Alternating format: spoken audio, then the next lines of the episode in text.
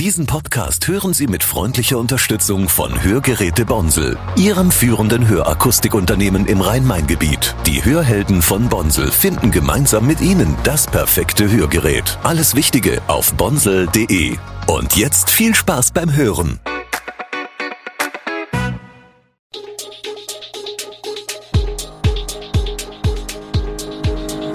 Gude, unser morgendliches News Update.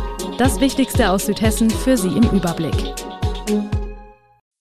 Guten Morgen aus Darmstadt an diesem 20. November. Kritik an Platzvergabe auf dem Darmstädter Weihnachtsmarkt, Räumung der Burg Frankenstein und Mieter in linken Siedlung kriegen Geld zurück. Das und mehr heute im Podcast. Erstmals seit 1951 ist das Hamelzelt nicht auf dem Darmstädter Weihnachtsmarkt vertreten, weil es am Punktesystem der Stadt gescheitert ist. Nachdem schon länger bekannt war, dass das Traditionsunternehmen Salm dem diesjährigen Weihnachtsmarkt in Darmstadt fernbleiben wird, sorgte die Nachricht, dass erstmals auch das Hamelzelt fehlt, für viele Reaktionen. Auch auf der Facebook- und Instagram-Seite von Echo Online wurde rege diskutiert. Manche Nutzer verkündeten, dem Weihnachtsmarkt in diesem Jahr fernbleiben zu wollen, weil sie das Fehlen der Darmstädter Unternehmen traurig fänden. Andere freuen sich dennoch auf besinnliche Stunden mit Freunden auf dem Markt. Vor allem diskutiert wurde über das neue Punktesystem des Stadtmarketings, nachdem in diesem Jahr die begehrten Plätze auf dem Weihnachtsmarkt vergeben wurden. Neben Kommentaren, in denen sich über das Fehlen von Salm und Hamel geärgert wird, gibt es auch solche, die die Situation neutral beurteilen. Eine Übersicht finden Sie im Artikel, der in den Shownotes verlinkt ist. Der Darmstädter Weihnachtsmarkt wird am 20. November eröffnet und geht bis zum 23. Dezember.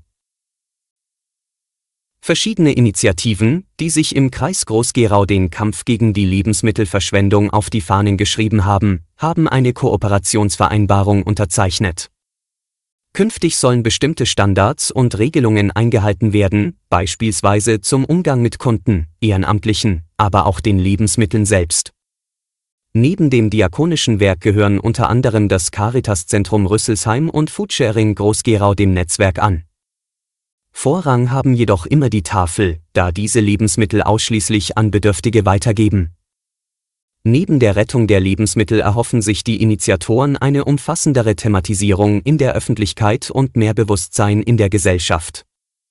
Jedes Jahr werden in Deutschland nach offiziellen Angaben etwa 11 Millionen Tonnen Lebensmittelabfälle entsorgt. In der Tonne landet dabei nicht nur ungenießbare Nahrung, sondern auch viele einwandfreie Speisen. Die letzte große Party fand in der Burg Frankenstein am 4. November statt. Nun folgt, nach knapp 50 Jahren, die Sanierung, für die acht bis zehn Jahre eingeplant sind. Hierfür wird die Burg aktuell leergeräumt. Hierbei finden der Pächter und seine Mitarbeitenden allerhand Kurioses, was sich ebenso ansammelt in 50 Jahren Gruselbetrieb. Doch wohin mit all den Sachen? Zunächst dürfen sich alle, die über die Jahre in der Burg angestellt waren, ihre Andenken aussuchen. Ein weiterer Teil werde laut Pächter Ralf Eberhard an Vereine gespendet. Anschließend soll ein Flohmarkt stattfinden, bei dem die übrigen Erinnerungsstücke verkauft werden. Wann genau dieser stattfindet, steht noch nicht fest. Bis zum Jahreswechsel soll das Ausräumen und der Umzug abgeschlossen sein. Ein Halloween-Event planen die Betreiber im nächsten Jahr in der Burg Königstein im Taunus.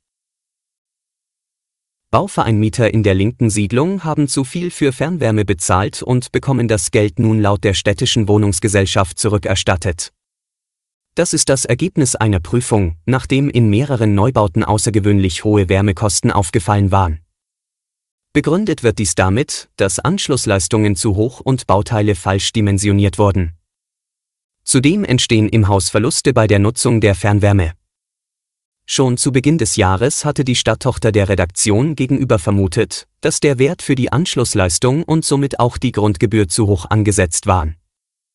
Dies habe man inzwischen zum 1. Januar 2023 korrigiert, um die Grundkosten zu reduzieren. Weiteren Fragen zum Fernwärmeverbrauch in der Anlage sollte eine externe und interne Prüfung klären. Die liegt inzwischen vor. Wie die Bauverein-Pressestelle hierzu aktuell wissen lässt, sind inzwischen Arbeiten zur Optimierung an der Wärmeübergabestation bei regionalen Handwerkspartnern angefragt.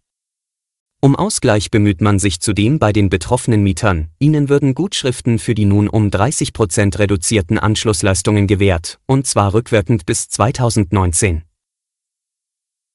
Mehrere Geiseln der islamistischen Hamas waren nach israelischer Darstellung zeitweise in das Schifa-Krankenhaus im Gazastreifen gebracht worden.